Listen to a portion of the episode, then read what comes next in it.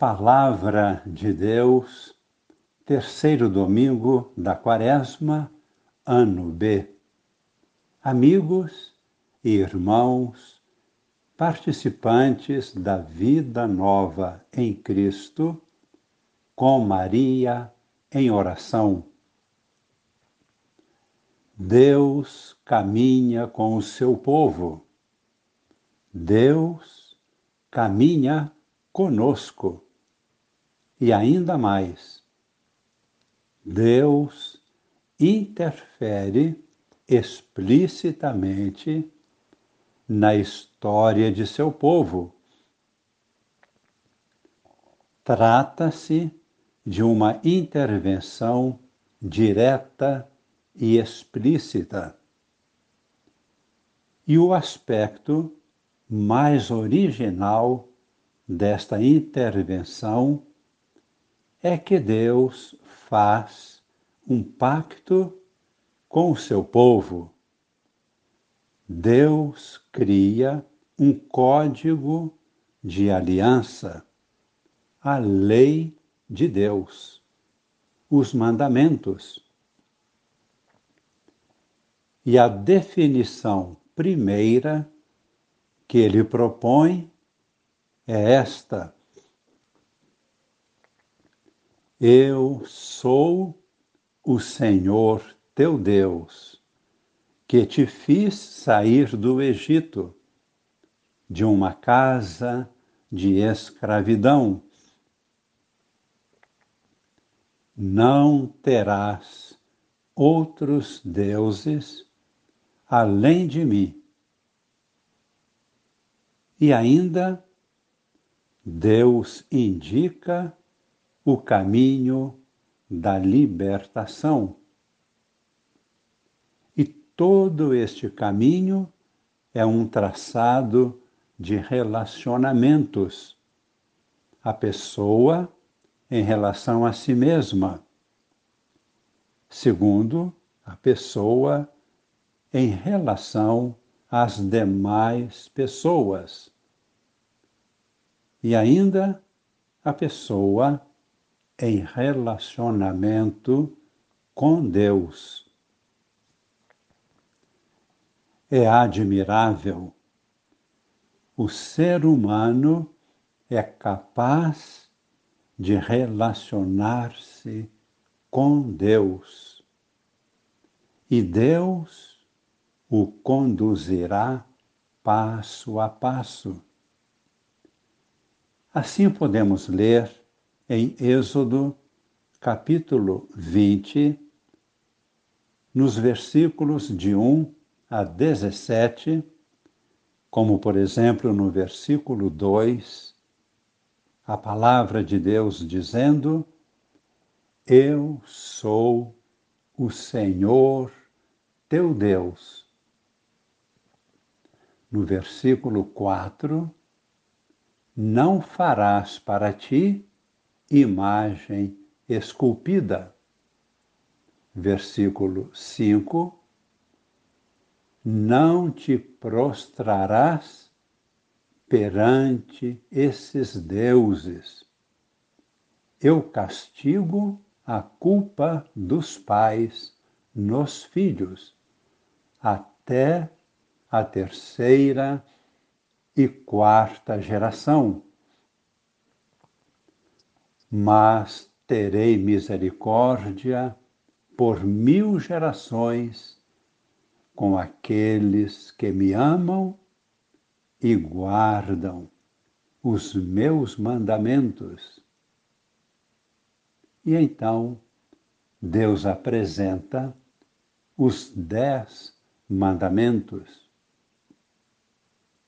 e nós respondemos rezando o Salmo 18. A lei do Senhor é perfeita, conforto para a alma. O testemunho do Senhor é fiel, sabedoria dos humildes os preceitos do Senhor são alegria para o coração. O mandamento do Senhor é brilhante, luz para nossos olhos. Os julgamentos do Senhor são corretos. Suas palavras são mais doces que o mel. Na segunda leitura, toda a revelação de Deus chega à plenitude.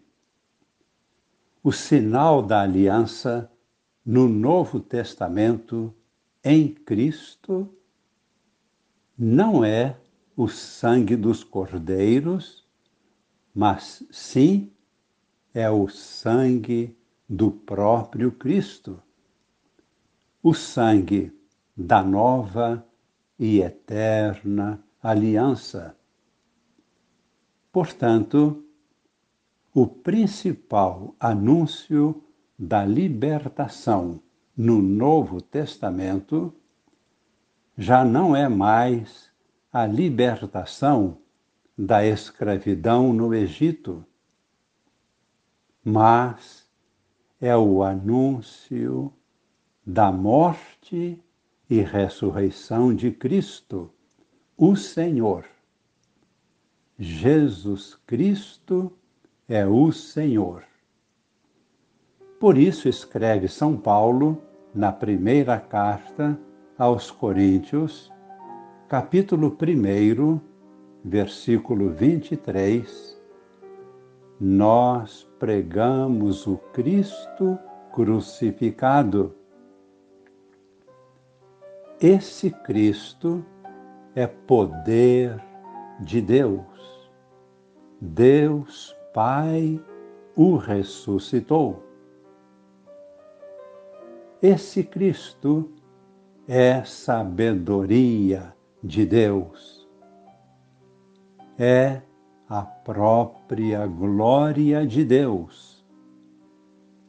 Assim, em sua sabedoria, a Igreja nos apresenta no Evangelho de hoje Jesus no templo, purificando o templo com um chicote, expulsando do templo os profanadores e declarou a finalidade do templo.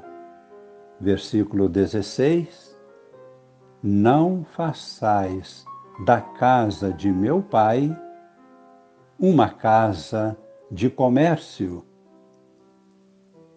porque esta é uma casa de oração. Versículo 19: E declarou: Destruí este templo, e em três dias eu o reconstruirei.